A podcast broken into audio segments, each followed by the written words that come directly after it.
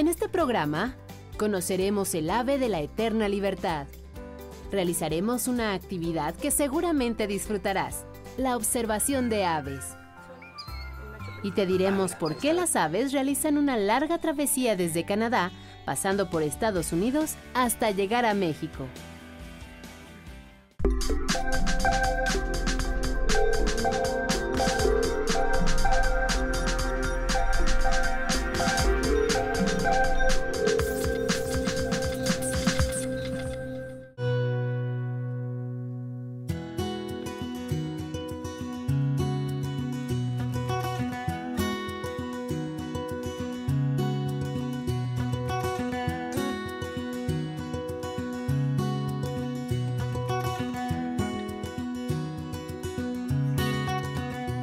Estamos en el Instituto Politécnico Nacional en Zacatenco. Me acompaña Verónica Pacheco de la Coordinación Politécnica para la Sustentabilidad y estamos aquí para hacer una actividad bastante interesante, lúdica, divertida y de la que podemos aprender muchísimo. Así es, eh, se trata de la observación de aves, la pajareada común.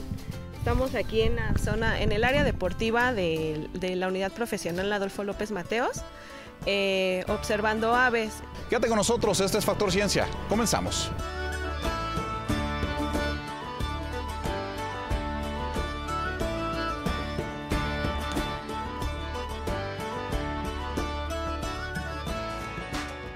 La disciplina que se encarga del estudio formal de las aves se llama ornitología. Abarca aspectos como clasificación, distribución, anatomía y fisiología de las aves y también incluye adaptaciones evolutivas, conservación y ecosistemas. Esta ciencia también busca dar respuestas a cuestiones más específicas como el instinto y el aprendizaje de algunas especies.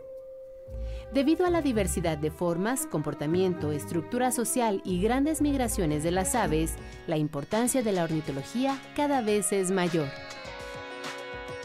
En nuestro país, el número de ornitólogos ha crecido en los últimos años, a la vez que se fortalece la ecología y la conservación de los recursos naturales, pues se sabe que la presencia o ausencia de aves en un ecosistema determina el equilibrio del mismo.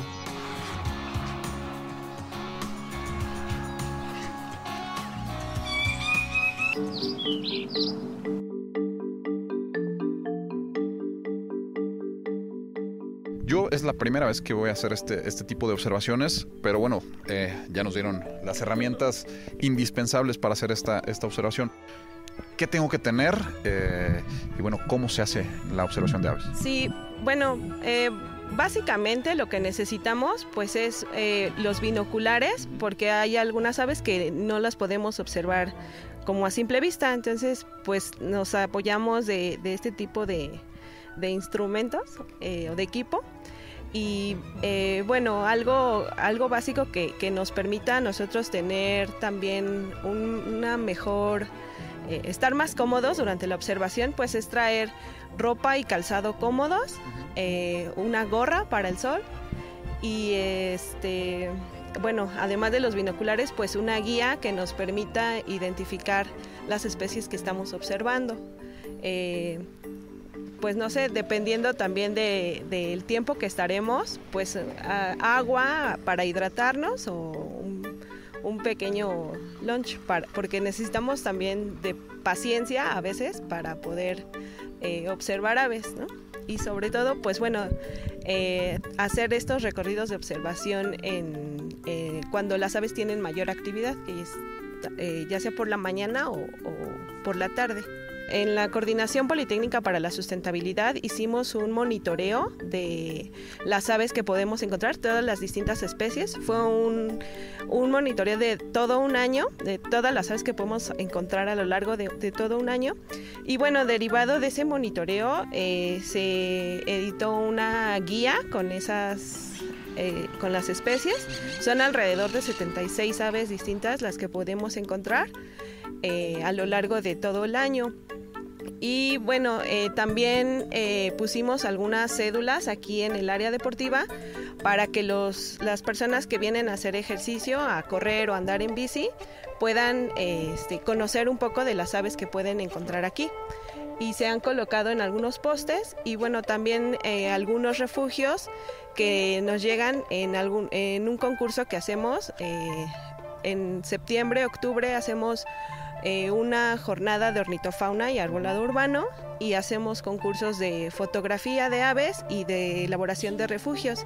Y los refugios que entran al concurso los colocamos aquí en el área deportiva para que las aves, además de, los árboles, también eh, tengan como otras opciones para refugiarse.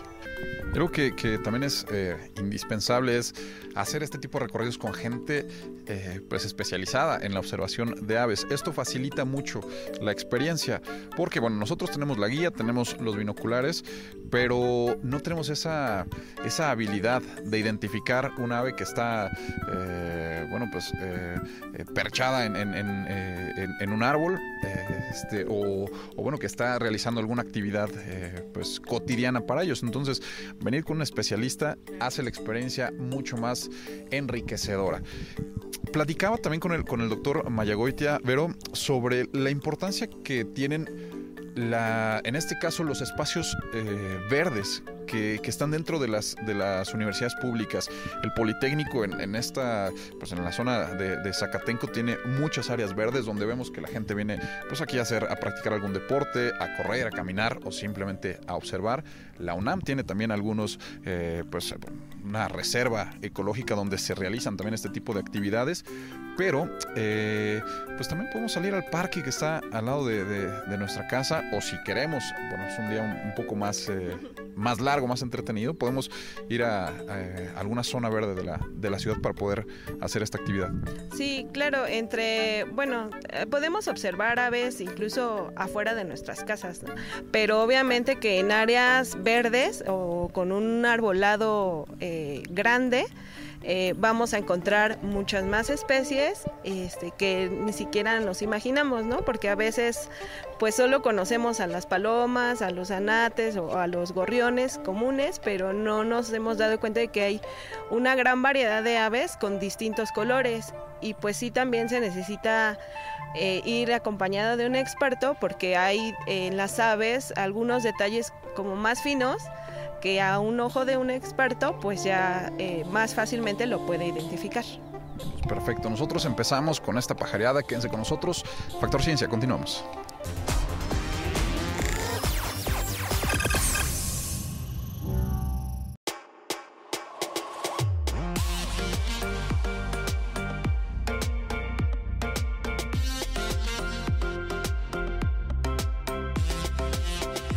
El mexicano, el quetzal mexicano, es considerado el ave más hermosa del mundo por muchos ornitólogos a nivel internacional. Yo coincido con ellos. Eh, pertenece a lo que es la familia de los trogoniformes. Eh, este tipo de, aves se caracterizan por tener eh, un arreglo de dedos diferente a cualquier otro, orden de especies. su gran característica, aparte de, su bello color, es un color iridiscente, es decir, el color que nosotros vemos al fondo de estos dos ejemplares va a depender de la estructura de la pluma, de la edad del ejemplar y de la incidencia de luz que recibe cada pluma. Por esto lo podemos ver en colores amarillentos hasta ultravioletas, dependiendo del ángulo donde lo, veamos. Tenemos aquí, el, aquí tenemos perfectamente mostrado lo que es la diferencia entre el macho y la hembra. El macho se encuentra a la izquierda, la hembra se encuentra a la derecha. Podemos observar que el macho presenta una cresta en la parte superior de la cabeza, el pico es completamente amarillo y vemos en crecimiento ya las plumas eh, que lo hacen característico ¿no? de esta especie. Anteriormente se creía que el quetzal era el ave de la eterna libertad y no se podía tener en cautiverio. Gracias a los esfuerzos de investigación y observación de la especie se pudo mantener en cautiverio y tiempo después pudimos reproducirlo. Eh, hemos aprendido muchísimo de esta especie en cuanto a su reproducción en cautiverio. Por ejemplo, eh, su periodo de, reproducción eh, se, alarga mucho más en cautiverio que en vida libre. ¿no? Nosotros hemos tenido nidadas hasta septiembre, cuando en vida natural acaban hasta mayo o junio. Eh, esta especie está considerada como amenazada en extremo en el país, está catalogada como en peligro de extinción crítico y nosotros estamos aquí en las instalaciones del aviario lograr mantener su reproducción, su mantenimiento y en un futuro no muy lejano su reintroducción a su medio ambiente.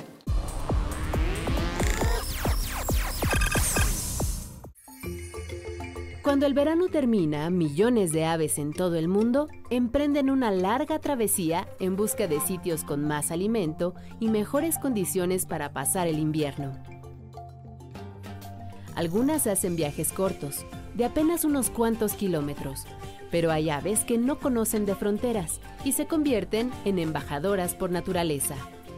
Pues en general las aves juegan papeles muy importantes, son controladores de plagas, por ejemplo. Este, en la polinización también son bastante importantes, muchas de las especies de plantas que son, no, son, no son útiles son polinizadas por, por aves.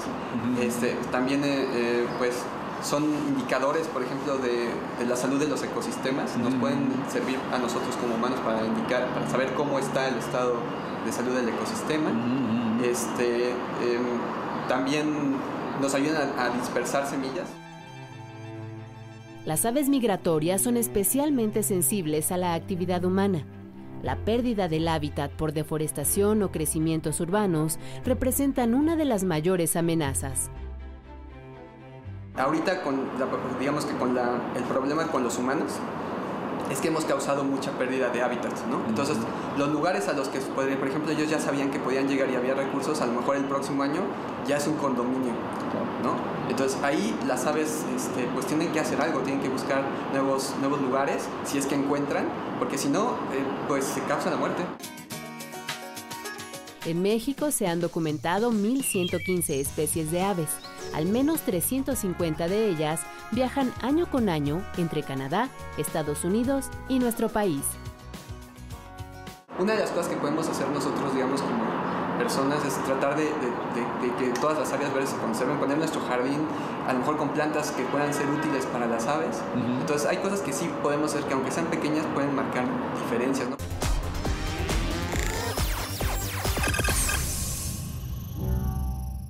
Bueno, estoy con Gwendolyn Leal. Ella es estudiante de biología de la Facultad de Estudios Superiores en Iztacala, de la UNAM, por supuesto. Y bueno, estamos aquí en el Instituto Politécnico Nacional realizando esta observación de aves.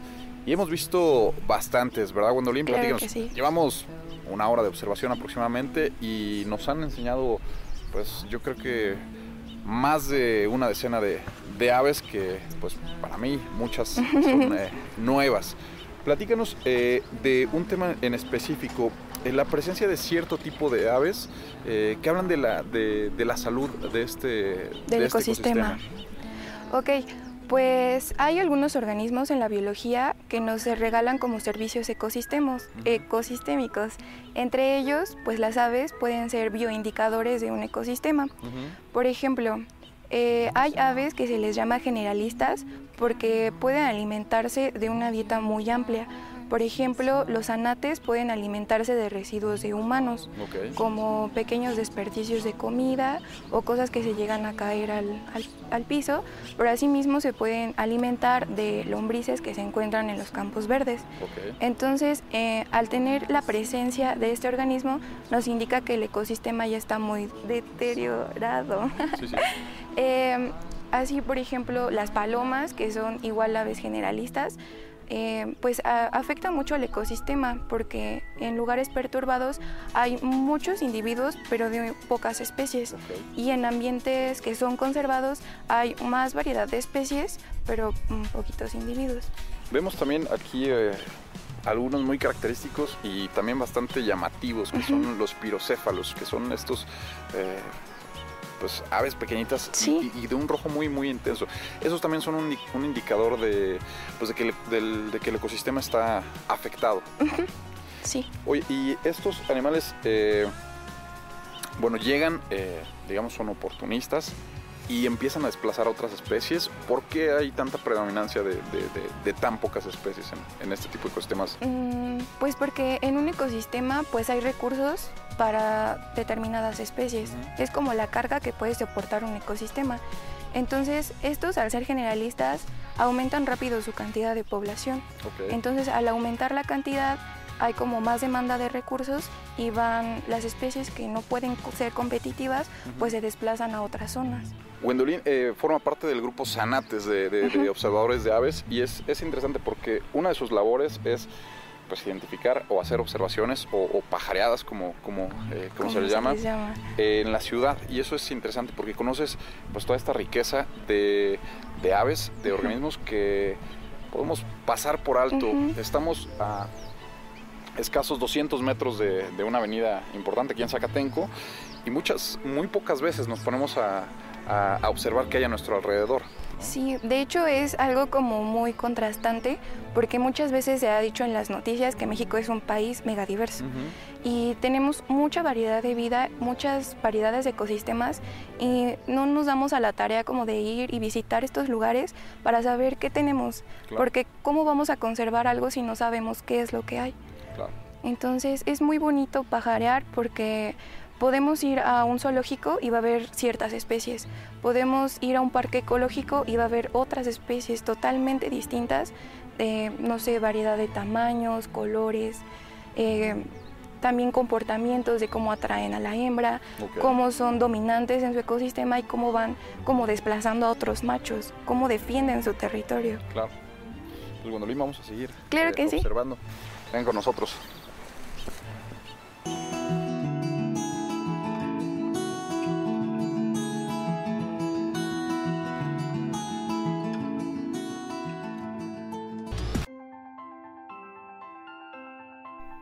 Recorremos con Azucena la orilla del lago Mayor y algunos claros de la segunda sección de Chapultepec, el gran pulmón de la Ciudad de México. Observamos con detenimiento a las aves, una hembra de pato mexicano que avanza con su cría, gallaretas de pico rojo y blanco. Nos sorprendemos con la estrategia de alimentación de las garzas. Si te fijas, prácticamente no se mueve. Esa es su táctica de caza.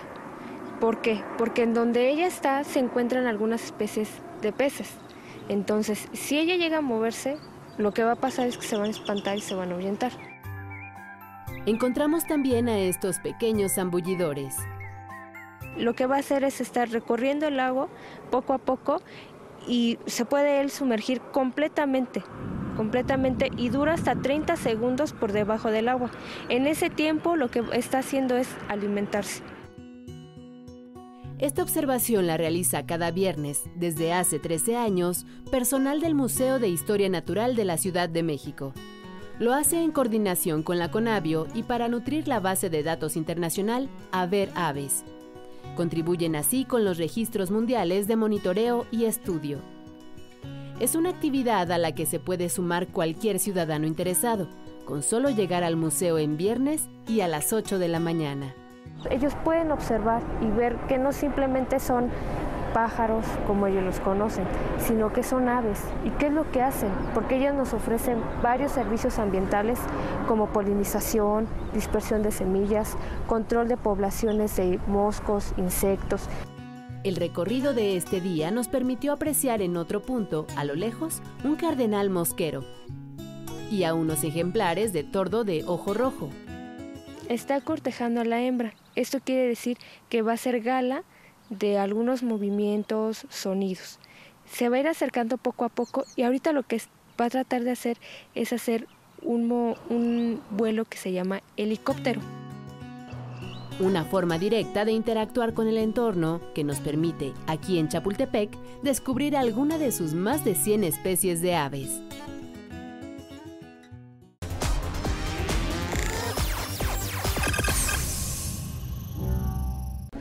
Revillagigedo tenemos que ser muy atentos a la pardela de Revillagigedo, al censontle de socorro, al perico de socorro, a la paloma de socorro. la paloma de socorro es una especie de paloma que se parece mucho a la paloma huilota, solamente que es un poco más grande y también sus colores son canela, eh, es decir, es más oscura y tiene vivos tornasol.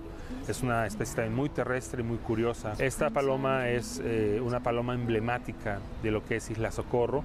También es un especialista de hábitat. Quiere decir que eh, para que pueda tener éxito su reintroducción tenemos que tener una porción de hábitat en buenas condiciones, una porción de hábitat que le dé alimento, refugio y espacios de alimentación. Generalmente en estos proyectos de reintroducción lo que tratamos es ser muy responsables, muy conservadores, de forma tal que las primeras palomas que llegan son pocas y también son palomas que no tienen un valor demográfico o genético muy alto, es decir, serían como los ancianos de la colonia. Viene una fase de liberación para el repoblamiento, donde entonces sí eh, se empieza eh, a llevar más palomas jóvenes con capacidad reproductiva eh, alta esperando que logren establecerse, pero esto es un paso para la conservación de una especie en severo peligro de extinción. En cuanto a lo que ocurre en Revillagigedo, eh, te podemos decir que en las áreas de restauración vegetal donde trabajamos, que están al sur de la isla, donde antes no veíamos, por ejemplo, parejas de sensontles de socorro en reproducción, ahora vemos que o tenemos una, una pareja muy cerca ya de la base naval, eh, que están eh, asentada, lo que quiere decir eh, que el hábitat se ha recuperado, en donde hemos trabajado poniendo o sembrando ciertas especies vegetales nativas importantes para esta especie. Y quiere decir que es un indicador de que el hábitat va bien porque la especie requiere de ciertas características de hábitat y si no existieran no estarían allí. Y lo que ya estamos observando es que gracias a las interacciones ecológicas eh, en plantas que se empiezan a poner o que empiezan a crecer, las aves llevan eh, las semillas, por ejemplo, de las higuerillas, que empiezan a crecer sobre las plantas que estaban o que hemos sembrado y a partir de allí empieza la regeneración de un bosque que caracterizaba estas partes de Isla Socorro, además de los árboles que estamos sembrando. Nosotros tenemos la fortuna de que hemos intervenido a tiempo en la mayoría, digamos en un gran porcentaje y podemos rescatar eh, una gran parte de este tesoro biológico que son las Islas Revillagigedo.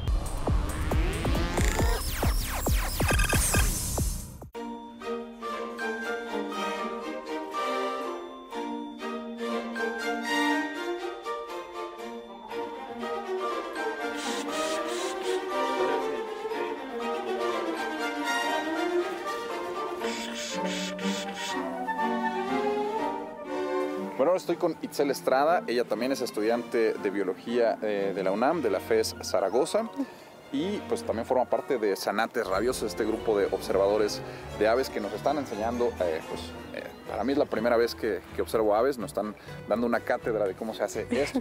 Platicamos, hemos visto ya distintas, distintas especies, pero hay una terminología interesante que se dice cuando tú ves por primera vez un, un, eh, un ave. ¿Cuál es? Lifer.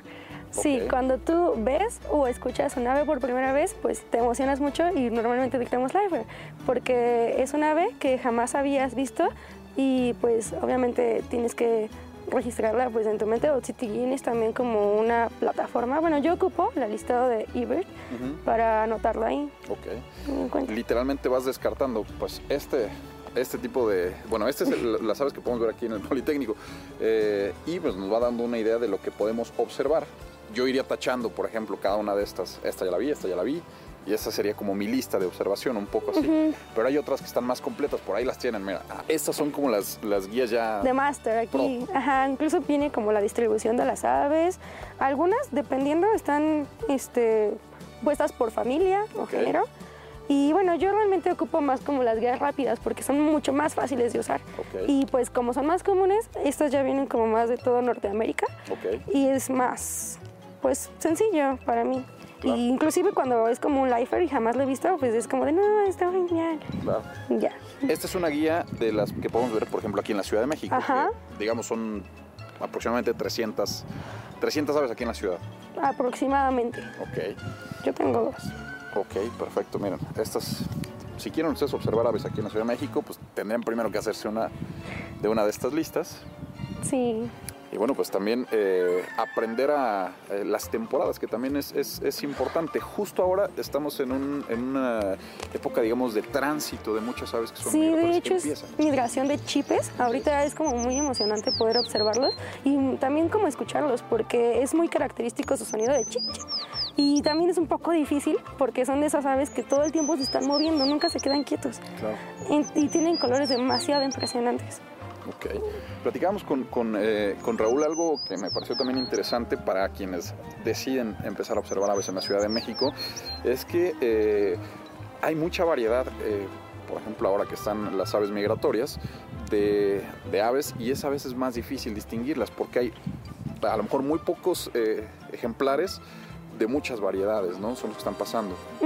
Sí, eso también resulta un poco difícil porque, ah, bueno, uno tiene como la idea de la morfología de un ave, pero te llega una migratoria que tiene muchas características iguales y pues tienes que tenerla ahí a la mano o a un observador experto para que te diga cuáles son las diferencias. Por ejemplo, que tenga este, el ojo, bueno, el anillo ocular en un ojo medio verde, no sé, o, los ojos de las aves, ya sean amarillos o rojos, también es como una diferencia. Pues listo, y vamos a seguir observando. Sí, vamos. Quédense con nosotros.